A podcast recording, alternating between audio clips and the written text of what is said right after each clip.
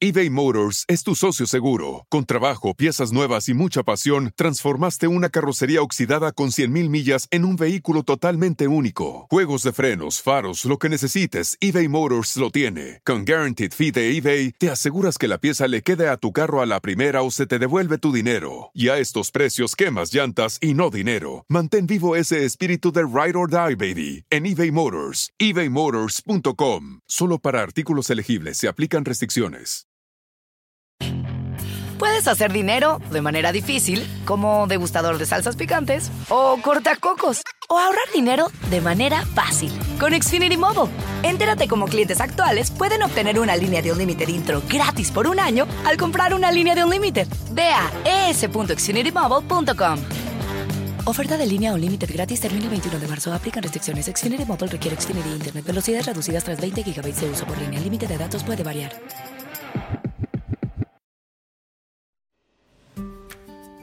Bienvenidos nuevamente a nuestro podcast Encuentros Astrológicos, hoy con un tema realmente espectacular que además pues es la base de todo lo que vendrá más adelante. Y el tema cabalín que tenemos hoy para que además le dé la bienvenida a Enrico es el signo solar. Tema apasionante, un tema increíble. después de el exitoso primer episodio, ¿no? Nos han llovido cartas, emails, comunicados, gente quiere saber más, gente quiere conocer más a Enrico. Así que, pues hombre, no, no le demos más largas a esto, vamos al tema del día, al tema de este podcast. Enrico, bienvenido. Felicitaciones por un eh, primer episodio y ahorita arrancamos con, con este signo solar. Un enorme placer formar parte de este programa integrado por este trígono o este trío especial antes de que nos metamos en el, en el tema, usted acaba de decir este trío. El 3 es un número mágico, siempre se ha hablado de los tríos, inclusive en el bolero hay tríos, en, en ópera los tríos, en, en, muchos aspectos de nuestra vida hay tríos. ¿Qué se dice, Enrico? ¿Qué sabe usted que nos puede contar del número 3? Por supuesto, el número 3 es muy importante en astrología. Nosotros tenemos cuatro elementos, cada elemento tiene tres signos y forman un gran triángulo equilátero que representa la fluidez. Entonces siempre que se vea un triángulo en astrología es fluidez y facilidad. Y el 3 ha sido una representación muy importante a lo largo de la historia y lo, usan todas las grandes religiones. Por ejemplo, en la religión católica se usa la Santísima Trinidad, Padre, Hijo y Espíritu Santo. En la hindú se usa Brahma, Vishnu y Shiva, y así sucesivamente. Así que nuestro trío es un gran trígono de fluidez. Y, y, Cavalini Enrico también, eh, ahorita que hablamos del 3, últimamente he leído eh, un tema ahí que no, sé si es un poco esotérico o, tendrá algo pues de validación, ¿no? Pero es, es de Nikola Tesla, pues que ustedes saben quién es, ¿no? Eh, que es el que ha inspirado pues todo el movimiento pues de, de, la energía eléctrica y los carros y, y, pues la famosa marca Tesla de carros. Pero él hablaba de la importancia no solo del número 3, sino de la relación del número 3 con el 6 y con el 9. No sé, Enrico, si, si, si has, eh, pues estás, estás informado sobre eso para que nos ilumines. Sí, bueno, porque son múltiplos, ¿no? Entonces, de ahí cualquier múltiplo de, de 3 funciona, ¿no? Y les digo, eh, más importante que el 3 a nivel esotérico es el número 9. Y podríamos mm, hacer un programa sobre el número 9.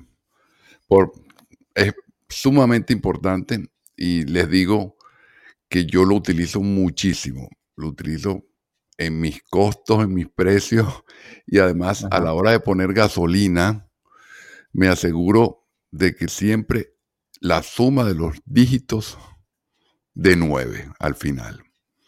¿Cómo así? o sea, que tú, tenemos, que hacer un de eso. Mira, por ejemplo, tú pones 13 dólares, ¿verdad? Y los centavos los sumas para que de 9. 13 dólares, 60 centavos. y, vas moviendo el botón hasta que te, y vas moviendo el botón hasta que te cuadre el, el claro, Sí, correcto. Sí, sí, sí. Oiga, Guerrero, pero no, no daña el tema, que ese es el, el el tema del podcast número 9 que vamos a hacer aquí con Enrico. Entonces no lo numerología, anotado ese es Como el, tarea el 9 en la en el numerología. Listo. el 9 en el 9. Entonces nos desviamos del tema, Enrico, pero no me podía. Usted mencionó el trío, usted mencionó el 3. Yo no me podía perder eso. A mí siempre me ha llamado la atención que el billete de dólar tiene obviamente el 3 atrás, que es obviamente la pirámide, que es eso. Y usted habla de fluidez, así que tiene mucho sentido, ¿no? Correcto, sí. Bueno, pero nos queda de tarea entonces, para no alejarnos más del tema de hoy, que es nuestro signo solar, nos queda anotado, ¿cierto, Cabolín? Eh, Perfecto. Y el 9 en el 9. Así que vamos a hacerlo de una vez. Ya tenemos, le decimos a la audiencia, podcast 9, el número 9. Pero bueno, arranquemos con lo que significa el signo solar. Sí, tenemos un mundo de preguntas y un mundo de cosas. Enrico, entremos. ¿Qué es el signo solar? Muy fácil. El signo solar es el famoso signo que ustedes mencionan cuando le preguntan qué signo eres. Por ejemplo, yo te pregunto, Cabalín, ¿qué signo eres? Piscis. Y, Acuario por mi lado. Acuario, Acuario. acuario. Y por aquí, Sagitario. Entonces, es algo muy popular en la astrología y es muy difícil encontrar a alguien que no sepa su signo, ¿sí? Pero ese signo es uno de los 12 signos que cada uno de nosotros tiene en la carta natal. Y por eso yo le digo signo solar. ¿Por qué quiere decir eso? Porque el día que tú naciste, el sol se encontraba en ese signo. ¿sí? Entonces, la gente en la astrología de horóscopo, y ya vamos a mencionar eso, qué es eso de horóscopo, se acostumbra a casar con un solo signo, ¿sí? Como, como es lo normal, como es lo cotidiano y lo, lo comercial. Pero realmente nosotros en nuestra carta natal están, tenemos dibujados esos 12 signos y muchas veces tenemos más influencia o fuerza en otro signo que no es ese signo solar. Por ejemplo, hay una persona que puede ser Sol en Acuario o signo solar Acuario y tener muchos planetas en Pisces. Y cuando digo muchos planetas, cuando hablamos de una carta natal, y cuando hablamos de astrología espiritual, nosotros tenemos el Sol y la Luna, que no son planetas realmente, ya lo sabemos, y están el resto de los planetas del sistema solar, que ahí está Mercurio, Venus, Marte, Júpiter, Saturno, Urano, Neptuno, Plutón. Y hay dos puntos planetarios más que se usan mucho, que es el, el nodo lunar y la rueda de la fortuna. Digamos que son 12 puntos planetarios. Recuerden, el número 12 es importantísimo en astrología. Ujú. 12 signos, 12 puntos planetarios y 12 casas astrológicas. Entonces, de acuerdo a esa hora que tú naces, por supuesto, siempre vas a tener un signo solar. ¿sí? Y mucho cuidado, porque hay personas que piensan que son de un signo y resulta que son del signo siguiente o del signo de al lado, porque nacieron en fechas limítrofes o fronterizas. ¿sí? Entonces, el signo solar, el sol, es el, es lo que no- nos identifica a nivel de esencia, de energía espiritual.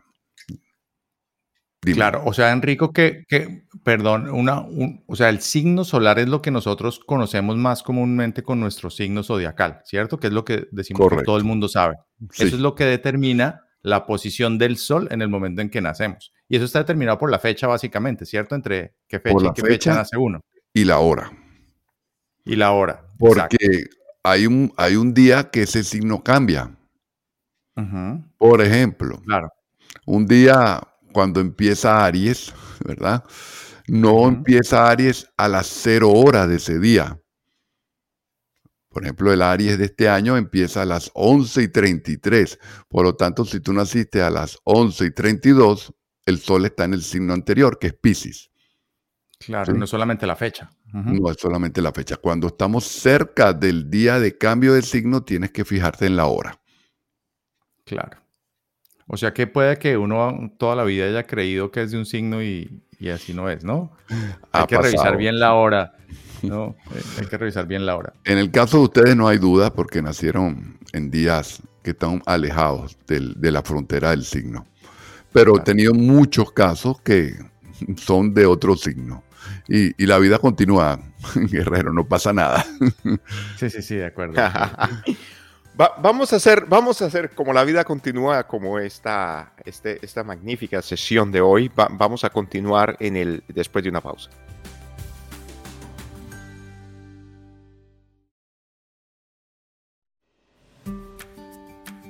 Enrico, antes de continuar hablando de los signos zodiacales, usted mencionó algo mientras hacía la explicación de introducción. Eh, y yo tengo una pregunta sobre eso, que parecería una pregunta obvia, pero de pronto hay mucha gente que no lo tiene tan claro. Y usted dice, obviamente el Sol y la Luna no son planetas. Y eso es algo que uno ha aprendido desde, desde niño. ¿Por qué no son planetas? Bueno, muy interesante tu pregunta. El, Sol es nuestra estrella, ¿no? Digamos que nuestra, nuestro centro, nosotros como planetas giramos alrededor del Sol.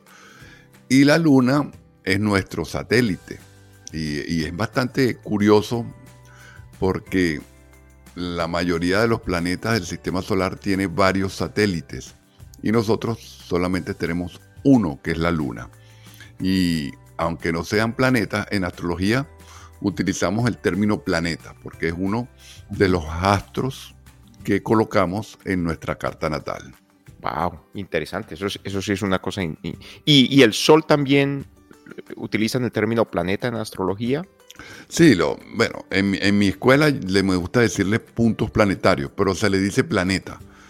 Por, por esa misma razón. Lo dibujamos en, en nuestra carta natal y cuando uno ve una carta natal es un círculo y ese círculo dibuja cómo estaban los astros en el momento del nacimiento, tomando en cuenta que nuestro centro de vida, el centro de nuestro universo, es el, lugar donde vivimos o donde nacemos. Entonces el Sol lo vamos a ver como un astro más. y siempre decimos, bueno, el Sol salió, el Sol se metió, pero al final se nos olvida que ni el sol se mete, ni, se esconde, ni, ni sale, sino nosotros giramos alrededor de ese sol. Nosotros hacemos una rotación y una traslación. Pero recordemos que el ser humano es muy egocéntrico, entonces todo lo ve así, ¿no? Pensamos que, el sol gira alrededor nuestro a veces. Pero bueno, volvamos al signo solar. Eh, claro, Cabalín, y, retomando eso, que era una de las dudas que yo tenía pues antes de adentrarme en este mundo apasionante de la astrología, y es que em, lo que uno considera pues su signo eh, del zodiaco, digamos, se refiere exclusivamente a la relación con, el Sol, ¿no? Pero como Enrico nos, nos dijo hace unos minutos, eh, pues hay 12 puntos planetarios, donde el Sol es solo uno de esos 12 puntos planetarios. Entonces, si nos quedamos simplemente en la interpretación de uno de los, digamos, de los puntos planetarios, pues ahí es donde, donde uno em, em, empieza a entender por qué eh, así uno haya nacido en un mismo, en una misma fecha que otra persona, pues es tan distinto porque eso se refiere solo a uno de los 12 eh, puntos planetarios, que es lo que, digamos, que eh, afecta, digamos, eh, la situación de cada persona, esa relación de cómo estaban esos 12 puntos en, un momento específico del nacimiento. Y, ya que usted lo toca, ah, no, no, estoy claro del número, así que Enrico, por favor, clarifíquenos cuántos puntos planetarios se utilizan en astrología. Bueno, en la astrología espiritual, la que yo trabajo, utilizamos 12 puntos planetarios. ¿sí? Eh, hay otras astrologías muy, muy creativas, digo yo, porque se les ocurre meter también a los asteroides. ¿sí? Y entonces la, cosa, la cosa se complica mucho y es totalmente indescifrable. Realmente son 12. Sol, Luna, Mercurio, Venus, Marte, Júpiter, Saturno, Urano, Neptuno, Plutón, los planetas de nuestro sistema solar, y dos puntos que podríamos hablar en, futuras, en futuros encuentros. Uno es el nodo lunar, que es una, una, como una fórmula, pero realmente es el punto donde se dan los eclipses. Y otro es la rueda de la fortuna, que es un, un punto de cálculo de la carta natal que viene de la astrología árabe. Es algo que nos viene de hace 4.000 años y que tiene que ver con las bendiciones y la protección divina que tenemos cada uno de nosotros. Estos puntos los vengo trabajando desde hace más de 33 años que tengo dedicado a esto y funcionan, funcionan y han sido comprobados. No niego los otros, pero siempre yo tengo diferencias con estas eh, escuelas que ponen los asteroides. Y, ya cuando uno pone asteroides, la, la, situación se complica porque en el sistema solar hay una cadena de asteroides que está, está entre Marte, Marte y Júpiter. Y ustedes saben cuántos son esos asteroides, pueden adivinar cuántos, o si lo saben. Pues están en orden de cientos o, casi podría ser miles, ¿cierto? Ok, son como mil. Claro. Entonces imagínate meter, en una carta natal mil asteroides. Además todo está en movimiento, ¿no? Sí, termina siendo una, bellísima obra de arte que no se puede interpretar.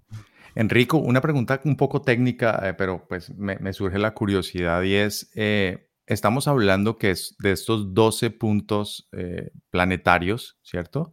Lo que se determina en el momento en que uno nace es esa, la posición de esos puntos planetarios, ¿cierto? Esa posición, digamos, en un término digamos, tridimensional, esa posición, ¿cómo se mide? O sea, ¿cuál es la posición? Eh, ¿Cómo se determina? ¿Me explico? ¿Es en distancia a la Tierra o es una circunferencia? ¿Cómo funciona el tema para determinar posición de cada uno de los puntos planetarios? Claro, ahí me estás hablando de cálculos astronómicos. Básicamente se toma en cuenta longitud, igual que nosotros tenemos en nuestro planeta longitudes y latitudes, ¿verdad? Esas coordenadas que, utilizan los, GPS. De la misma forma, eso se proyecta hacia el espacio y nosotros cuando vemos el espacio nocturno, vemos una bóveda, un círculo.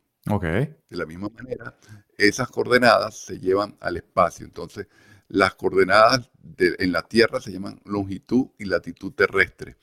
En el espacio son coordenadas astronómicas y son medibles, totalmente medibles y calculables con la precisión que, por ejemplo, te dicen, tal día va a haber un eclipse solar, en tal lugar del mundo se va a ver y tanto tiempo va a estar oculto o tapado el sol. Claro. Hoy en día con la tecnología que tenemos no, no, no, hay, no hay fallo, no hay lugar a errores. Y la buena noticia es que todo esto está soportado en la astronomía, o sea, en la ciencia, ¿cierto? Y, y pues ya tenemos acceso a, softwares o aplicaciones que permite, digamos, determinar esas coordenadas simplemente con meter la fecha de nacimiento y la hora y el lugar en la Tierra, si mal no estoy, ¿cierto, Enrico? Correcto, exactamente. Y hablando de, software, yo mismo con, perdón, un amigo y este servidor desarrollamos también un software astrológico llamado Astradix. Y lo que tú dices, fecha, hora y lugar. Y cuando dices lugar, estás diciendo longitud y latitud. Correcto. Unas coordenadas. Unas coordenadas y una carta natal. Y me gustaría hablarles del 8.1%. ¿Ustedes han oído hablar de eso? No. Fíjense, les digo, 12 puntos planetarios en una carta natal, ¿verdad? Sí. De ellos, el Sol representa 1 sobre 12. Correcto. 1 sobre 12 es 8.1%. ¿Qué quiere decir eso? Que la gente que es del signo Pisces o el signo solar Pisces tiene un 8.1% de características igual que Cabalín. Claro, porque solo estamos mirando uno de los 12 puntos eh, en, digamos, en esa relación. No estamos determinando los 12. Por eso solo ese porcentaje, ¿de acuerdo? Exactamente. No sé si les parece mucho o poco. Depende cómo lo vean. Si fuera interés bancario. A mí me parece poco. Aquí en este país. Ajá. Bueno, pero si fuera interés bancario. Es mucho, correcto, sí, claro, claro. pero es poco, es muy poco. Y estoy como generalizando, porque al final todas estas variables se mezclan con los signos, porque los planetas están en los signos y están en las casas. Entonces termina siendo una combinación de variables que puede ser infinitas.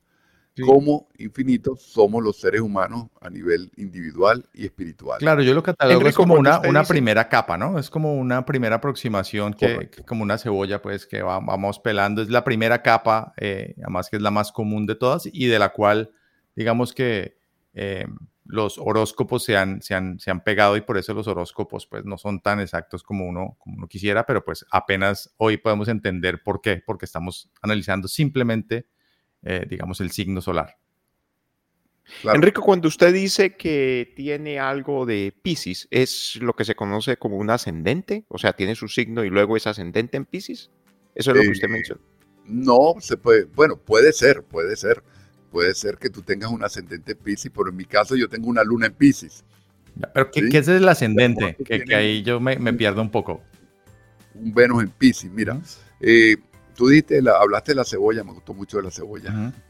Vea, antes, antes de meternos en temas culinarios del zodíaco, vamos a hacer una pequeña pausa y regresamos para hablar del ascendente, porque eso nos va a tomar, pienso yo, varios minutos. Así que vamos a una pausa.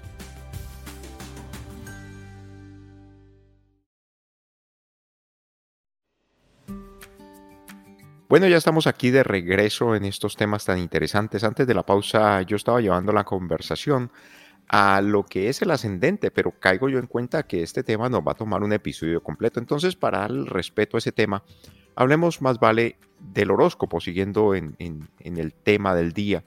Eh, Enrico, ¿qué es el horóscopo? Excelente pregunta.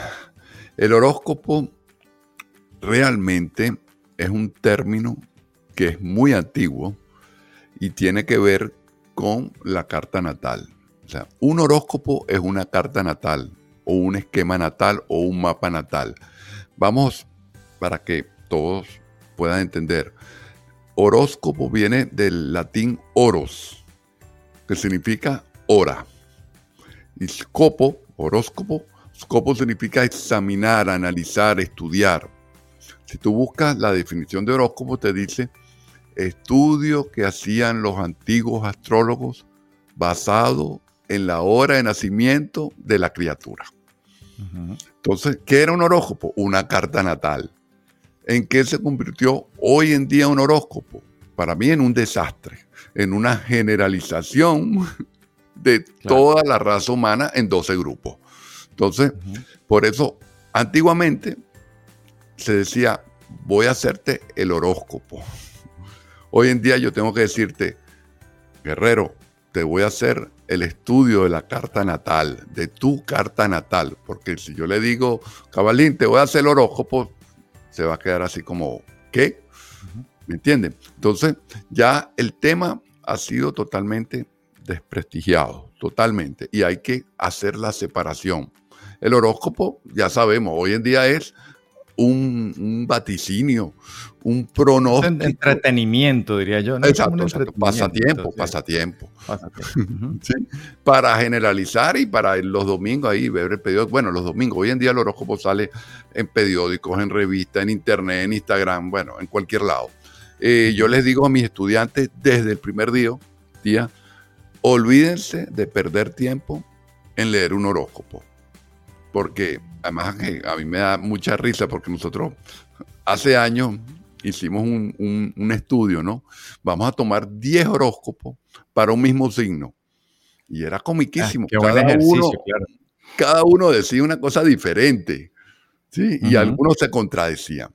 Entonces, ya saben, horóscopo es algo generalizado, farándula, pasatiempo. Carta natal, eh, esquema natal es un estudio profundo de tu carta en el momento que tú naciste.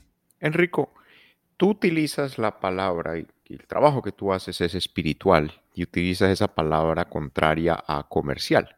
Entonces un horóscopo es lo que se define como algo comercial y la carta natal un trabajo espiritual. Eh, sí, fíjate que también en, nuestros, en nuestras investigaciones logramos descubrir que la mayoría, ponle tú, el 70% de los horóscopos que se hacen en periódicos y en, y en revistas son elaborados por periodistas. no O sea, no solamente estamos fijándonos exclusivamente en una de las 12 variables, sino que además las personas que lo realizan, pues no, pues no tienen el conocimiento necesario para, para interpretarlo, ¿no? Mira, para realizar un horóscopo tienes que ser muy creativo y muy imaginativo para poder inventar cualquier cosa. Sinceramente es así. En cambio, cuando tú tomas una carta natal y ya respondiéndole a Cabalín, eh, mi escuela y mi astrología se diferencia de las otras que es espiritual. por, por, las, por la sencilla razón que la astrología es un instrumento para guiar al ser humano, para que se conozca mejor, para que pueda evolucionar, para que pueda crecer. Con esto nos separamos de la astrología, porque hay astrología que no es de horóscopo, que también es predictiva, adivinatoria y como que te decreta el futuro. Entonces, la astrología espiritual confía y sabe que todo el ser humano está conectado a ese sol que estamos hablando en este capítulo. Y ese sol representa mi energía espiritual, que es eterna. ¿sí? Y como todo espíritu que llega a este cuerpo humano, en esta encarnación, a este planeta, su misión es evolucionar. Y eso es, eso es lo espiritual. Y cuando tienes una misión que es evolucionar, estás dotado del libre albedrío. Entonces, por eso hablamos de espiritual, porque tu espíritu es libre. Ustedes han oído hablar, tu espíritu es libre, ¿sí o no? Tú puedes estar preso, pero tu mente, tu espíritu es libre. Puede ir a donde quiera. Entonces, en la astrología espiritual siempre vemos las posibilidades y los caminos que cada ser humano tiene. Al final, tú eres el que vas a decidir. En cambio, hay otras astrologías que te dicen, que son muy drásticas, no te cases, divórciate, usted no puede tener hijos, usted no puede graduarse, usted solamente sirve para esto. Y entonces, ¿qué hacemos? Ponemos condicionamientos y límites a ese espíritu libre. Yo quiero, yo quiero hacer una pregunta aquí. Se entendió, Cabalí, pero, Sí, sí, está clarísimo. Sí. No, por supuesto. Pero yo, yo, quiero hacer una pregunta aquí que, que me salta nomás. Tú dices libre albedrío. Entonces quiere decir que el destino no existe. Enrico, no existe ese trazado que dice usted nació para esto, usted va a llegar. Esas, esas grandes figuras que hemos visto en la historia, ¿esas personas no tenían un destino trazado? Eh, esas personas tenían virtudes, cualidades y habilidades y lograron encaminarlas, ¿no? Lograron ponerlas en una dirección. Pero de la misma forma, hay gente que no resalta y no brilla y puede tener unas cualidades y unas virtudes espectaculares. Entonces, dentro de ese libre albedrío hay como un abanico de, de posibilidades. Y tú vas a tomar esa decisión. Tú vas a Enrico, al respecto, claro, al respecto eh, de, esta, de este mismo tema, muchas veces la gente no sabe cuáles son sus habilidades, ¿no? Puede que tengan mucho potencial, pero no los han descubierto a través, digamos, de estas interpretaciones astrológicas es posible que uno detecte, digamos, una habilidad, una predisposición al éxito o a, hacer algo que uno de pronto no lo ha descubierto por, pues, por las situaciones de la vida diaria. Sí, totalmente de acuerdo y eso es una de, de las asesorías que nosotros hacemos, descubrir tus virtudes, porque todo el ser humano tiene virtudes y defectos, todo, no importa qué signo sea, no importa nada. Lo otro depende de uno, de tu fuerza de voluntad, de tu capacidad para decidir. Y también hay otras variables, claro, dónde naciste, en qué país naciste, qué familia. Y hay, hay personas que les toca más difícil y a otros que les toca más fácil. Pero lo que acabas de decir es correcto. La astrología te asesora para explotar tus virtudes y para trabajar en tus defectos. Yo quiero, yo quiero insistir en el tema porque sé que me van a preguntar y nos van a escribir sobre esto. Entonces, ¿el destino existe o no existe? Ah, ¿Le estás preguntando a Guerrero o a mí? No, al Enrico. menos mal porque los astros. yo me quedé bloqueado. bueno, mira, eh, ahí, ahí te voy a hablar de dos destinos, ¿no? El destino que tiene que ver con ese libre albedrío que tú vas haciendo día a día. Y después está el destino karmático, que es el que traes de tus vidas pasadas, que te toca trabajar o te toca, te toca pagar cuentas, vamos a llamarlo así, te toca pagar cuentas. Entonces, existen esos dos destinos, pero ya en el, en el, libro, en el mundo mundano, todos tenemos libre albedrío, cabalín, todos. Y recuerden esto, el futuro, tu futuro depende de lo que tú estás haciendo hoy en día. Ustedes lo han comprobado. ¿sí? Nosotros estamos aquí porque hemos tenido un pasado. y de acuerdo a lo que estamos haciendo hoy, vamos a tener un futuro. Entonces, por ejemplo, el tema, y eso, es un tema que, la gente, es, fascinante, la gente siempre es, es, como un magneto que atrae a la gente. La hora de la muerte, el día de la muerte. Eso no está escrito. No, eso es uno de los factores que en la ética astrológica te, te explica muy claramente. No se meta con la muerte, no se ponga a investigar la muerte. La muerte corresponde a otro plano, ¿sí? Entonces, eh, la astrología tiene que ver con la vida misma. Y cuando hablamos de muerte, en la astrología hablamos de la casa 8, que es la casa del fin. Y en la parte espiritual, en la parte esotérica, siempre el fin es el principio de algo. Entonces, no, no, no, nunca me he metido a investigar la muerte ni estoy interesado. Eh, es importante que todos disfrutemos al máximo la vida y la, vivamos con total intensidad. Mi, deber es siempre preguntar más allá de lo, de lo posible. Entonces, yo sé que usted acaba de decir, no me meto con eso, eso es un tema, inclusive habló del tema ético. Se podría, una persona que, digámoslo así, no, no tiene la ética suya ni los seguimientos suyos, ¿se podría saber algo de la muerte? no sé si nos quede tiempo, pero mira, eh, hace mucho tiempo en Venezuela un astrólogo eh, pronosticó la muerte de un presidente y se equivocó, porque realmente fue la muerte política de esa persona. Entonces, cuando tratamos de investigar muertes, no vamos a encontrar esa, la muerte física. Puede ser, bueno, la muerte de que renuncié a este trabajo. Eso es una muerte renuncié a este trabajo o renuncié a esta compañía, ya no vuelvo más nunca a esta, a esta empresa. Eso es una muerte. Y todo eso se investiga en una misma casa. Claro, y además, Cabalín, eh, pues de acuerdo a lo que estamos hablando, pues esto es una interpretación, ¿no? Entonces también, eh, pues la persona que interpreta, así como nos acaba de contar Enrico en esta historia, pues, pues interpretó de una manera que no era la, la correcta. Entonces, eh, pues digamos, es, hace parte también de un poco la subjetividad, ¿no? del que está interpretando. Claro, y ahí estamos hablando de esa gama de posibilidades. Y como nosotros no somos adivinos, yo por lo menos no soy ni adivino ni psíquico, entonces no puedo saber cuál de esas, pero hablamos en astrología de tendencias y como todo depende de quién está detrás de eso, ¿no? Y, y, ahí está el talento, pues, de la persona y el poder que tiene, pues, para interpretar, ¿no? Todas estas variables. Y la, experiencia. Y la experiencia, claro está. Absolutamente fascinante este episodio y como todo tiene un final, que al final es el principio, todo tiene una muerte, que es arrancar otra vez.